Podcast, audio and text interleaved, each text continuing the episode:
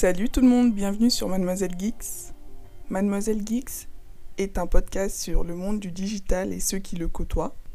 Vous découvrirez ici les témoignages d'hommes et des femmes d'exception qui allient l'entrepreneuriat et le digital. Aujourd'hui, j'ai le plaisir d'accueillir Carole Mbakop, fondatrice de la marque Nia Paris. Elle vous livre son histoire. Bonjour Carole. Bonjour. Comment est-ce que tu vas? Ça va très très bien, merci beaucoup. Et toi? Ça va bien. J'avais hâte de pouvoir t'interviewer. Merci, j'avais hâte de pouvoir répondre à toutes tes questions. C'est bien, c'est la première fois pour moi, donc euh, je suis ravie. Top. Ben, moi, ton profil m'a beaucoup euh, intriguée parce que j'ai vu le profil d'une jeune femme entrepreneuse et ambitieuse.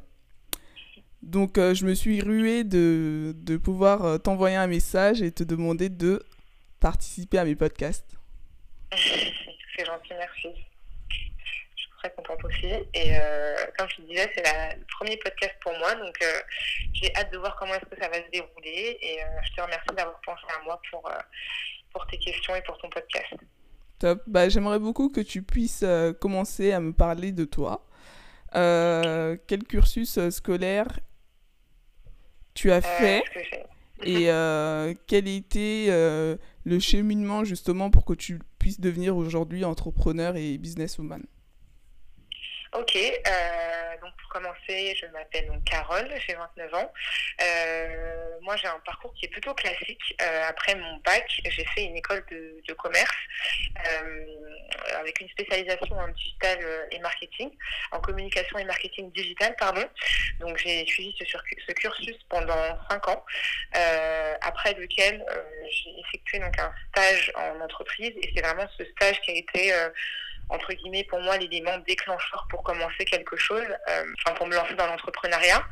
Donc, euh, donc voilà, un cursus de 5 ans euh, en école. Donc, c'est une école, enfin, c'est l'ICP, c'est dans le 15e. c'est une école, voilà, qui te forme au métier digital. voilà, que ce soit purement digital ou que ce soit toutes les stratégies qui sont mises en place sur Internet. Et, et voilà. Donc, c'est une école spécialisée dans le marketing? Exactement. Marketing et communication digitale, ouais. Top. Comment est-ce que tu as eu euh, cette vocation? Euh, alors moi j'ai 29 ans, donc euh, j'ai connu un, tout petit peu le avant euh, l'essor des réseaux sociaux. Et c'est vrai que quand tu es en école, tu es obligé de prendre le pli parce que tu te rends vite compte de, du changement, tu te rends compte que bah, les gens communiquent différemment, que tu peux toucher plus de personnes sur Internet. Donc en tant que... alors je sais plus de quelle génération je suis, hein, je sais plus si on dit X, Y, je ne saurais pas te dire, je vais pas dire de bêtises, mais voilà, il a fallu prendre le pli, j'ai préféré euh, me former dessus. Euh, parce que bah, c'est l'avenir. Et, euh, et c'est pour ça que je me suis dirigée plutôt vers une spécialisation sur le digital. Et je me suis pas trompée vu qu'aujourd'hui avec ce qui se passe et même avant la Covid on voit bien que bah, Internet reste quand même assez dominant sur le marché peu importe le domaine dans lequel on est. Donc voilà Ouais, c'est super important. Bah, tu as eu une vision euh, assez claire là-dessus dès le départ. En fait, tu savais que ça avait de l'importance et de l'ampleur et qu'il fallait se lancer là-dessus. Euh. Exactement. Et puis, je pense que euh, c'est important de connaître les, entre guillemets, les, le avant et le après. Et aujourd'hui, euh, comme, enfin, jeunes comme on est, on est, on est un petit peu les, euh, les, repreneurs, si je peux me permettre, de demain. Donc euh, c'est bien d'avoir vécu le, avant, mais je pense que c'est important. Et quand je suis arrivée en France, donc à, la préadolescence, ma peau a complètement changé. mon corps s'est complètement transformé. Alors il y a la transformation euh, qui est due à l'adolescence classique. Mais c'est vrai que par rapport à mes autres copines qui, elles, étaient natives de France, euh, je ne comprenais pas les réactions qu'avait ma peau. J'ai commencé à m'assécher de l'intérieur et, euh, et, de là j'ai eu plein de petits problèmes de peau qui a perduré dans le temps. Donc une fois l'adolescence passée, euh, l'acné a perduré. J'ai vu des millions, enfin des milliers, je ne vais pas exagérer, mais des milliers de, dermatologues, de, pharmaciens, euh, des centaines, etc. Et à chaque fois, euh, la réponse était la même. Ils ne savaient pas trop quel était le problème. C'était pour eux ou j'avais une mauvaise alimentation ou une mauvaise routine beauté, sans vraiment m'intéresser aux spécificités de ma peau. D'accord, donc tu étais, face à une problématique personnelle. Exactement, c'était une problématique complètement personnelle. Je comprenais pas pourquoi mes copines, après l'adolescence, arrivées à 19-20 ans, avaient une peau qui commençait à se réguler et la mienne s'empirait. Donc, ouais, le problème, ça, ça, ça, le mien Paris est d'abord né d'un problème personnel et et, euh, et, je me suis rendu compte après par la suite que c'était euh, en fait le problème de plein plein de femmes. Euh, et, c'est pour ça que j'ai décidé de me lancer, de, de, me mettre sur ce créneau. Donc voilà un petit peu comment est né à Paris. Tu t'es lancé en fait dans la recherche de, de produits cosmétiques ou tu as, tu as tout de suite eu l'idée de créer ta propre marque avec des produits que tu connaissais déjà? Alors, quand on est en école de commerce, ce qui est bien, c'est qu'on vous forme un petit peu à l'entrepreneuriat. On vous voilà, on vous, habitue et on vous élève un peu euh, à tout ce qui est entrepreneuriat, etc. Ouais, à créer votre propre business. Exactement. Et j'ai moi j'ai eu la chance d'effectuer ma dernière euh, année d'études en stage dans une maison de cosmétiques.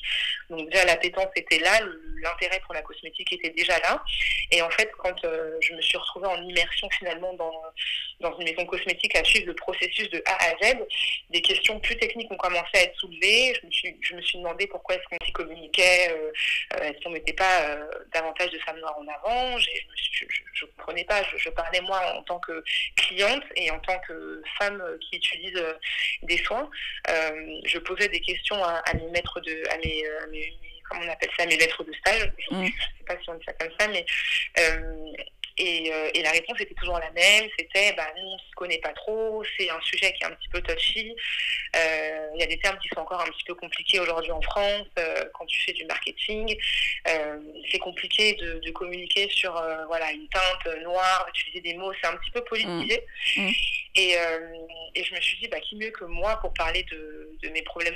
J'ai la chance de faire mon stage dans une maison de cosmétiques, de voir comment se passe le processus d'une création de produits de A à Z j'avais plus qu'à me lancer et, euh, et, euh, et, en fait la chance que j'ai eue c'est que la, ma directrice de stage, euh, qui était donc directrice du, laboratoire et de la recherche et développement dans la maison de cosmétiques dans laquelle j'étais, avait son propre laboratoire, étant donné qu'elle est chimiste de formation.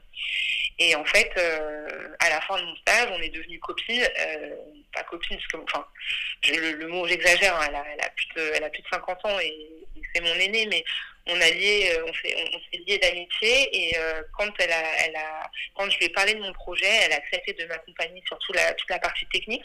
Donc on va dire que voilà, j'ai vraiment eu la chance de rencontrer une personne au départ euh, dans le cadre de mes études qui faisait de la cosmétique et que cette personne ensuite a accepté de me former, de me guider et, de m'aider sur le développement de ma propre marque quelques années après. Donc euh, c'est comme ça que Nia Paris est né, c'est comme ça que ça s'est fait. Donc euh, c'est pas des produits qu'on achète et qu'on revend euh, au nom de la au nom de la marque, au nom de Nia Paris. C'est vraiment un développement qui est travaillé, des formules qui sont travaillées à base d'ingrédients. On, on travaille avec des fournisseurs qui nous fournissent donc euh, des ingrédients qui sont sourcés en France. Euh, chaque, euh, chaque ingrédient utilisé dans, les, dans la formulation est étudié pour répondre aux spécificités des peaux noires. Sinon, ça ne sert à rien. On continue à utiliser les, les produits qu'on trouve déjà sur le marché. Et puis voilà, c'est comme ça que tout a commencé. Ça a commencé il y a combien de temps? Alors, euh, officieusement, ça a commencé il y a deux ans et demi. Donc, euh, moi, j'étais déjà en train de faire mes petites études de marché, euh, en train de, de, me former un petit peu au jargon technique de la cosmétique il y a deux ans et demi. Et ça fait un an, donc ça fera pardon, un an en décembre que a parié sur le marché. Quels sont les, les aspects de tes cours de marketing que tu as pu utiliser pour pouvoir lancer ta marque?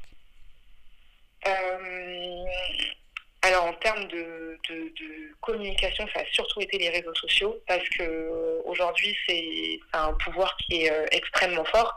Les réseaux sociaux nous permettent de communiquer à grande échelle, à moindre coût, et donc euh, voilà, il a fallu. Enfin, c'est vraiment l'utilisation et la gestion des réseaux sociaux qui m'ont qui m'ont permis aujourd'hui de communiquer. À l'époque, moi, à mon époque, en tout cas, le, réseau social, c'était c'était Facebook. Aujourd'hui, on a bien vu que bah, Facebook est un peu tombé aux oubliettes, en tout cas pour notre génération, et toutes les marques se concentrent sur Instagram. Donc c'est vrai qu'au moment de mes études, on commençait déjà à nous dire bon bah attention, euh, là, il y a, y a, ce réseau social qui arrive, voilà comment il faut communiquer. C'est un réseau social qui est beaucoup plus axé sur le visuel, euh, sur le beau, sur l'émotion, etc. Et donc, euh, voilà, ça m'a vraiment appris à, communiquer et euh, communiquer de façon différente en fonction du réseau social. On ne va pas sur Instagram pour les mêmes raisons pour lesquelles on va sur Twitter ou sur TikTok ou sur Facebook. Et donc, ouais, vraiment tous mes cours de gestion des réseaux sociaux, mise en avant d'un business via les réseaux sociaux. C'est vraiment tous ces cours qui m'ont moi aidé à me projeter et à, et à communiquer aujourd'hui, à faire de Paris ce que c'est. D'accord. C'est top, c'est vachement cool. Je trouve que la page euh, Instagram, elle rend super bien, elle est super safe. C'est-à-dire que tu rentres, tu vois tout de suite que je passe, ça t'entraîne dans des bonnes énergies de détente, de soins, de plaisir euh, à prendre soin de soi. Donc c'est super bien. Et, euh, et euh, j'adore, ouais, justement, j'adore justement le côté neutre, le côté euh, peace des couleurs que tu utilises, puisque avant d'enregistrer, on parlait du fait que tu aimes beaucoup la couleur beige. Oui, tout à fait. tout à fait. Je, je, voulais vraiment une page. moi, je voulais que la personne qui arrive sur la page Instagram ne se demande pas où est-ce que je suis, qu'elle comprenne directement le message. Donc c'est vrai que ça fait, euh, ça fait sens pour, euh, pour une femme euh, voilà, qui recherche de la cosmétique, qui soit adaptée à sa peau, etc. Quand elle arrive sur Mia Paris, j'espère en tout cas qu'elle comprend que c'est une page qui lui est principalement dans un premier temps dédiée. Évidemment, toutes les femmes, toutes les femmes ont le droit d'ajouter, ont le droit d'utiliser les soins Mia Paris. Hein. Il n'y a pas du tout de, de, de, méfiance à ce niveau-là. Mmh. Mais c'est vrai que c'était important pour moi de faire ressortir les couleurs, enfin de, de, faire ressortir une un graphisme qui soit parlant et qui soit euh, dans les tons de ce que j'aime, donc le marron, le beige, le nude. Euh, voilà, j'ai essayé de faire ça au mieux. Bon, après. Euh, quel type, quel type de difficultés tu as pu rencontrer pour pouvoir lancer ta marque et comment est-ce que tu as fait pour pouvoir justement te sortir de, de ces difficultés? Alors ça a été à plein de niveaux. Euh, ça a été à plein de niveaux. Le premier niveau, c'est qu'aujourd'hui, on voit beaucoup, beaucoup de personnes qui se lancent, que ce soit dans la cosmétique, dans la mode, etc., et qui arrivent avec une communauté déjà assise. Ça peut être une blogueuse ou une youtubeuse euh, bien connue qui décide de lancer sa marque. Et au niveau de la de l'acquisition, de la recherche client, c'est beaucoup plus simple parce que bah, elle a une communauté qui la suit. Il y a des, des femmes euh, ou des hommes d'ailleurs fidèles qui coûte que coûte euh, achèteront le produit. Moi, j'arrivais un petit peu euh, euh, dans un monde que je ne connaissais pas, parce que je ne suis pas du tout issue de la biochimie ou quoi, donc déjà en termes de cosmétique, c'était compliqué pour moi. L'entrepreneuriat, pareil, même si à l'école, on nous forme à, à entreprendre, etc., on n'est jamais vraiment formé tant qu'on tant qu'on ne le pratique pas. Exactement. Et euh, c'était compliqué pour moi d'arriver avec, euh, en étant personne, Carole Backup, euh, qui es-tu mmh. Explique-nous pourquoi est-ce que tu es légitime pour le faire et pas une autre.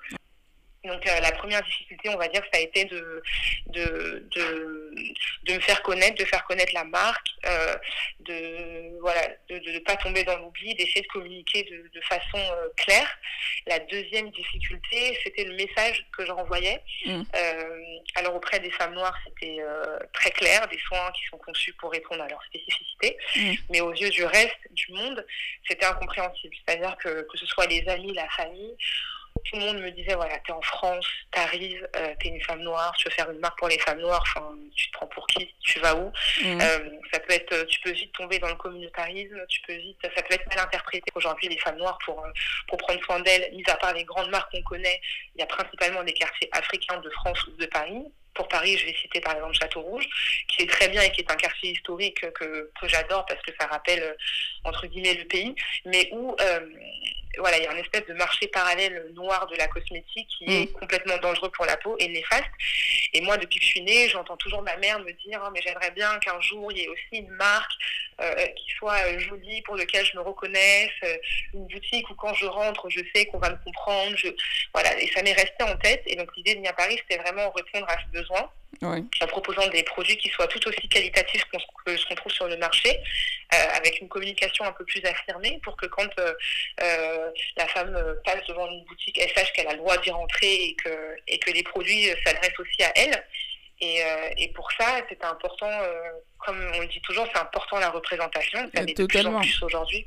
Le, le problème, c'est que je pense que même on a été acclimaté à, à toujours utiliser chez les autres, sachant que ça, nous, ça ne nous correspond. Là, pendant qu'on est en train de parler, je suis en train de réfléchir euh, aux produits, euh, enfin à la, à la crème en tout cas, que, que j'ai pu utiliser en étant enfant. Euh, je me souviens pas que c'était des crèmes euh, adaptées pour peau noire en fait. Ah mais bien sûr, c'est ça, c'est que depuis le, le, début, la femme noire, en tout cas en France, euh, ça se, est obligée de s'adapter. C'est toujours à elle de s'adapter aux produits du marché, à ce qu'on propose, alors que ça ne correspond pas toujours à ses besoins. Et, euh, et nos parents ont suivi ce pas, nous on est en train de le suivre, peut-être que les générations futures le feront, mais pour moi c'est aussi important de, d'être de, représenté, d'utiliser des, euh, des, produits qui nous parlent, sans forcément créer la division. Et, euh, à Paris, l'objectif premier, c'était, les deux objectifs en tout cas premiers, c'était ça, et la difficulté, c'était de le faire comprendre à tout le monde. Et donc, euh, bah, c'est de rappeler que bah, toutes les femmes peuvent l'utiliser, c'est de rappeler qu'on est une, on est une marque euh, française qui, certes, on, on s'adresse principalement aux femmes noires, mais toutes les femmes peuvent utiliser le produit. C'est important de rappeler que la représentation joue un rôle hyper important et qu'il ne faut pas avoir honte de, de le dire. Et, euh, et voilà. C'est vraiment les ouais. deux, euh...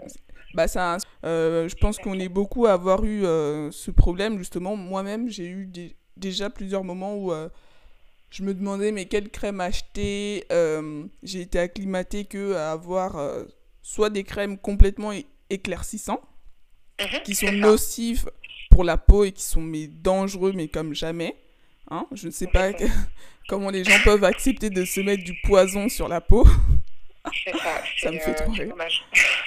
C'est dommage. C'est bah, ça, c'est le, le manque de communication. Je pense que, bon, après, sans rentrer dans, dans un débat trop, euh, voilà, je, trop politisé, c'est vrai que bon, chacun fait comme il veut, mais effectivement, ouais. le fait d'utiliser euh, des soins qui sont destructeurs pour la peau, déjà, il y a un gros manque d'informations sur le segment euh, de la cosmétique ethnique. Il y a un très gros manque d'informations où euh, on a tellement, voilà, je ne sais pas si c'est lié à ça, mais on est tellement habitué à, à, à s'adapter, à s'acclimater, comme tu dis, euh, à se calquer sur euh, ce que font les autres et, et, sans regarder si ça nous fait du bien.